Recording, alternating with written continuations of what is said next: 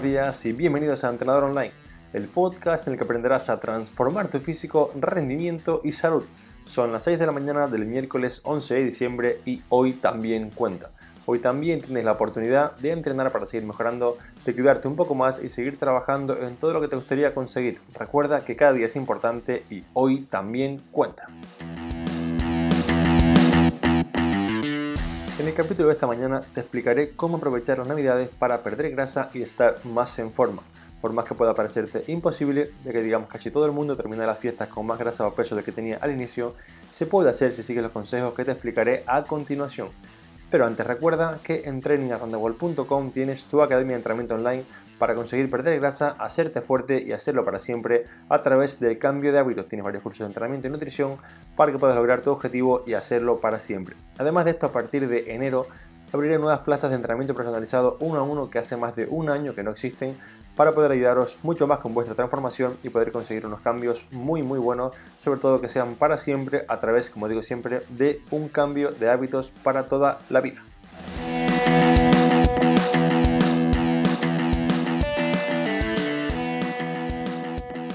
Muy bien, ahora sí vamos ya con el episodio y vamos a explicaros cómo conseguir en Navidad estar más en forma y perder grasa. Lo que vamos a hacer al inicio es identificar los días peligrosos, digamos los días en los que ya sabemos que por calendario, por fecha, vamos a pasarnos un poco con nuestra alimentación. Estos días son, digamos, el número uno, la cena o comida de empresa que solemos tener durante esta propia semana alguna cena extra del grupo de amigos del colegio, similar que también suele estar por esta fecha.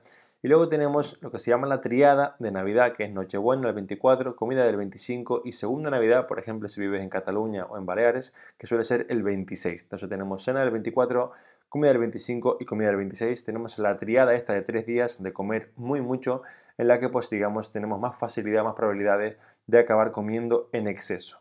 Además de esto tenemos luego la fecha de fin de año y día de año nuevo, y por último, el Día de Reyes, que tampoco suele ser un día en el que se coma tanto más allá de una comida familiar, pero sí que tenemos el roscón de Reyes, que muchas personas pues, lo usan como la última excusa, lo último que puedo comer antes de seguir con mi plan detox que haré en enero. ¿vale? Entonces, resumiendo, tenemos entre 6 y 8 días, nada más, 6 y 8 días en los que digamos tenemos un poco de compromiso, de, digamos también depende de cómo de social sea tu vida o tu entorno, ¿vale?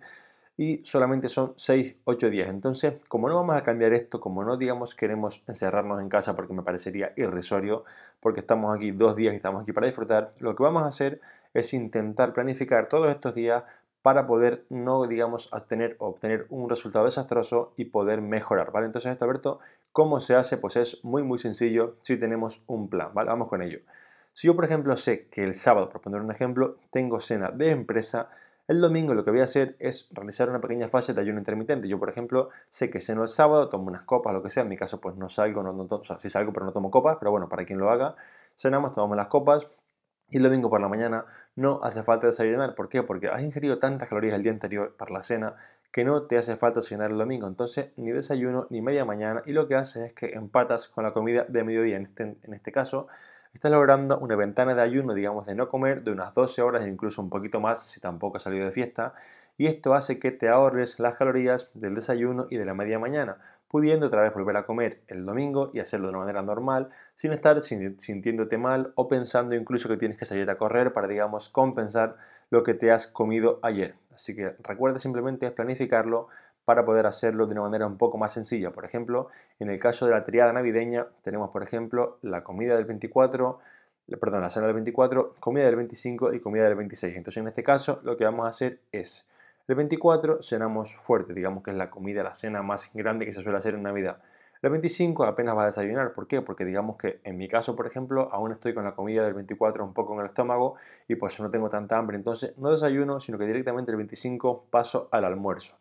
Como también el almuerzo del 25 suele ser pesado, con digamos sobremesa y demás, esa merienda, cena, yo la hago muy ligera. ¿Por qué? Pues porque vengo con la comida del 24, la del 25 y si encima el 25 ceno fuerte, me sale la comida por las orejas. Entonces lo que hago es que aquí ceno, digamos, un poquito más ligero y el 26, si estás por ejemplo en Cataluña o Baleares, tienes la segunda Navidad en la que otra vez tienes comida y nuevamente pues no desayunas como es normal y cenas a través normal. De este modo estamos haciendo tres comidas fuertes que son cena del 24, comida del 25, comida del 26 y el resto de comidas o bien hacemos una fase de ayuno como os comenté o hacemos comidas digamos muy ligeras para poder no acumular tantas calorías, ¿vale? Y así poder hacerlo bien.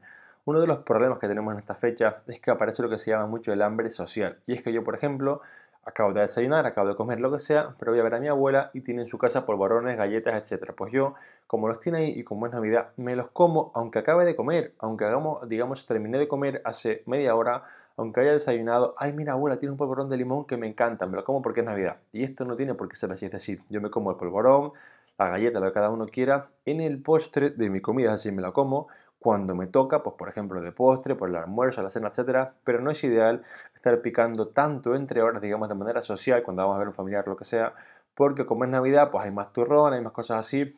De hecho, una de las cosas que si os fijáis se hace mucho es que en cada casa, en la mesa de la entrada similar, se pone ya pues los turrones, popcornes, etcétera, para que cualquiera que entre pique un poco. Y esto hace que es como si tú fueras cada día camino al trabajo por la calle, y a ambos lados de la calle tuvieses croissants calentitos, eh, muffins, cinnamon rolls, lo que cada uno quiera, ¿vale? Y tuvieras en cada momento esa referencia visual que te diga, cómeme, cómeme, mira qué rico estoy. Pues eso es lo que pasa en Navidad, que vamos a una casa y vamos nada más entrar, la, digamos, la, la cajita la cesta con todos los dulces navideños puestos ahí para comer sin tener que calentar, digamos, de primera comida muy rápida, como si fuese un pan y esto hace que acabemos pecando. Entonces, simplemente es saber que no tienes que usar tanto ese hambre social, ese hambre, digamos, por las aferencias que nos da el exterior, ¿vale?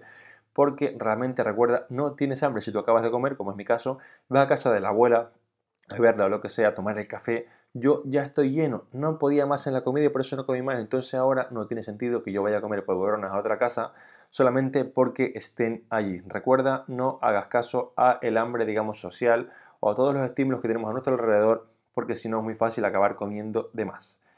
El punto número 2 es que aproveches para entrenar o moverte más. Realmente el 90% de las personas que me escriben me dicen, Alberto, no tengo tiempo para entrenar, no tengo tiempo para hacer de comer. Pues no me seas casurro, no me seas, digamos, eh, señor o señora de poner excusa. Y en Navidad tienes tiempo, tienes días festivos, tienes días libres. Aprovecha para entrenar más, para moverte más y para comer, digamos, mejor porque puedes hacer más comida. Es decir, si tenemos esta excusa todo el año, pues ahora realmente no hay excusa porque hay tiempo para poder hacerlo bien. Entonces yo, por ejemplo, siempre, siempre, siempre que sé que tengo una comida copiosa, ya sea Navidad, etcétera, antes de la comida voy a asegurarme de haber hecho mi deporte, mi entrenamiento diario, mis 15.000 pasos, 10.000 pasos, lo que sea, porque estoy completamente seguro que después no me van a dar ninguna, ninguna, ninguna gana. Y creedme que si vosotros pensáis que podéis hacer la comida de Navidad del 24 la sobremesa, las copas, el polvorón, lo que sea, y por la noche ir al gimnasio, o sea, el 90% se va a quedar en su casa calentito porque una, hace frío, dos, estás lleno y el tres, no apetece nada. Entonces, para que esto no pase, anticipate, modifica, digamos, tu entorno para que no seas tan, digamos, no te proponga ser tan gandula al final del día, como me pasa a mí, supongo que os pasa a vosotros, y entrena a primera hora o antes de la comida para que así tengas ya tu día completo. Y esto no es una manera de, digamos, sobrecompensar como hace mucha gente, de, bueno, pues como como esto, luego corro 10 kilómetros para, digamos, quemarlo, ¿vale? No es así, simplemente, como sabes que vas a comer y luego vas a tener poca ganas, hazlo antes para poder, digamos, pues comer y hacerlo bien, habiendo cumplido con tus entrenamientos. Además de esto, Navidad es una fecha genial para movernos mucho más porque tenemos más tiempo libre y podemos, por una parte, hacer, digamos, planes en los días efectivos que sean activos. Si, por ejemplo, tienes la oportunidad o la ventaja de tener nieve en, digamos, donde vive Jopé, vete a la nieve, camina, eh, juega allí, que son cosas preciosas, incluso si tienes peques, y esto hace que tus días sean mucho, mucho más activos. Son un trekking por la montaña, por ejemplo, que suelen ser fechas en las que está todo pues como mucho más verde, mucho más bonito, o incluso en Navidad todo el mundo, del primero al último, compramos, todos, todos, todos, vamos de compras. Entonces aquí súper, súper importante, por favor, intentar, si podéis, salvo que tengáis que hacer las compras de traer un carrito de bebé que XL que pesa un montón, ir caminando, usar transporte público, porque así os dejará un poco más lejos de la tienda o incluso caminando podréis pues, hacer todo el camino, os moveréis mucho más y por otra parte también, aunque parezca una chorrada, estaréis contribuyendo a que haya menos atascos y también menos gases de efecto invernadero que son tan malos para la Tierra. Entonces, no cuesta nada, son 4 o 5 días de compra, o menos en mi caso, de compro muy poquito, ir caminando a la tienda para poder generar más movimiento, quemar más calorías y poder así pues no acumular tanta grasa. Son, pueden pareceros chorradas, pero esto, digamos, sumado 5 comidas copiosas sin moverte, puede ser desastroso si no te mueves. Entonces, por favor, hazlo porque te va a ir así mucho, mucho mejor. Y por último, en este caso también intenta, ¿vale? Si por ejemplo sé que hay muchos gimnasios que cierran bastantes días intenta anticiparte a esto, búscate rutinas en YouTube, porque por ejemplo estáis en, mi academia, veréis que tenéis entrenamiento para hacer en casa en fechas así, y así no tener que estar, digamos, pues diciendo, joder, pues mira, iba a entrenar pero el gimnasio cerró, qué mal, pues mira, ya no voy, qué excusa tengo perfecta porque yo quise ir, pero bueno, pues como no es mi culpa, pues aquí me quedo. No, sí que es tu culpa porque tú sabías, podías haber preguntado que el gimnasio iba a cerrar o no, y así puedes anticiparte buscando un vídeo en YouTube, haciéndolo en tu casa, como lo que sea, y así poder seguir cumpliendo, ¿vale? No intentemos poner, digamos, eh, la pelota en el tejado del vecino cuando es nuestra responsabilidad poder entrenar y poder hacerlo bien.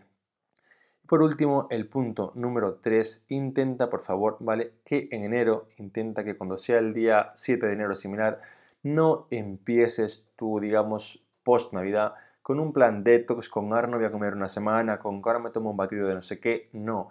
Lo que tenemos que hacer realmente pensar que lo importante en, en Navidad y en todo el año no es este mes, digamos, un poco más extremo de comida, es lo que haces todo el año. Entonces, si en Navidad vas a tener, digamos, una serie de atracones o comidas muy copiosas porque no sabes controlarte, no sabes, digamos, comer mejor, no te organizas para hacer deporte y esto, vas a ganar 5 kilos, esto va a hacer que, aunque en enero los pierdas con tu plan detox, Luego en carnavales o, en Semana Santa vas a estar otra vez con la semana a tope de la COPE, comiendo un montón, aumentando otra vez tu peso o tu grasa, y otra vez en abril otro plan detox y vas a estar todo el año subiendo y bajando de peso, con lo malo que esto es para tu cuerpo, para tu salud, para tu cartera y también incluso para tu piel, porque muchas personas que tienen esa típica piel con, con estrías o típica piel que no se va de la grasa, y es porque hacen, digamos, tienen muchas pérdidas de peso y subidas, digamos, en poco tiempo, y esto hace que no des tiempo a las fibras de colágeno adaptarse. Así que recuerda, en Navidad no te pases para que luego en enero no tengas que hacer ningún plan detox o ningún plan, digamos, pues súper mágico,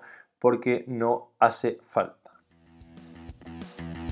Y hasta aquí este capítulo en el que espero que entiendas que Navidad no tiene por qué ser una fecha desastrosa, puedes mantenerte en forma e incluso tener un mejor estado físico si te cuidas y lo haces bien. Recuerda que tenemos mucho más tiempo que en otras fechas y todo el mundo me pone de excusa que no tiene tiempo para cocinar, entrenar o hacer 15.000 pasos cada día, así que ahora no hay excusa. Recuerda que solamente tienes que, punto número uno, planificar tus días de comida copiosa y hacer el deporte antes. Punto número 2, intentar hacer tus compras andando para moverte un poco más. Punto número 3, realizar actividades que te generen un poco de más movimiento en estas fechas, como por ejemplo pues, ir a la nieve, caminar, etcétera, incluso por ejemplo hacer fotos de la ciudad que está mucho más bonita. Punto número 4, hacer ayuno intermitente o simplemente no desayunar los días en los que anteriormente has comido mucho. Y punto número 5, disfrutar de la Navidad, disfrutar de la vida que estamos aquí dos días. Yo me despido hasta el próximo miércoles, como siempre. Muchas gracias por escucharme, por apuntaros a Training Around the World, por vuestros comentarios y valoraciones de 5 estrellas en iTunes y por estar al otro lado, que sin vosotros yo no estaría aquí. Os recuerdo que a partir del próximo 8 de enero este podcast tendrá un formato diario y cada día a las 6 de la mañana estaré aquí para ayudaros a mejorar, para ayudaros a seguir creciendo y haceros más fuertes. Recordar, cada día es importante y hoy también cuenta.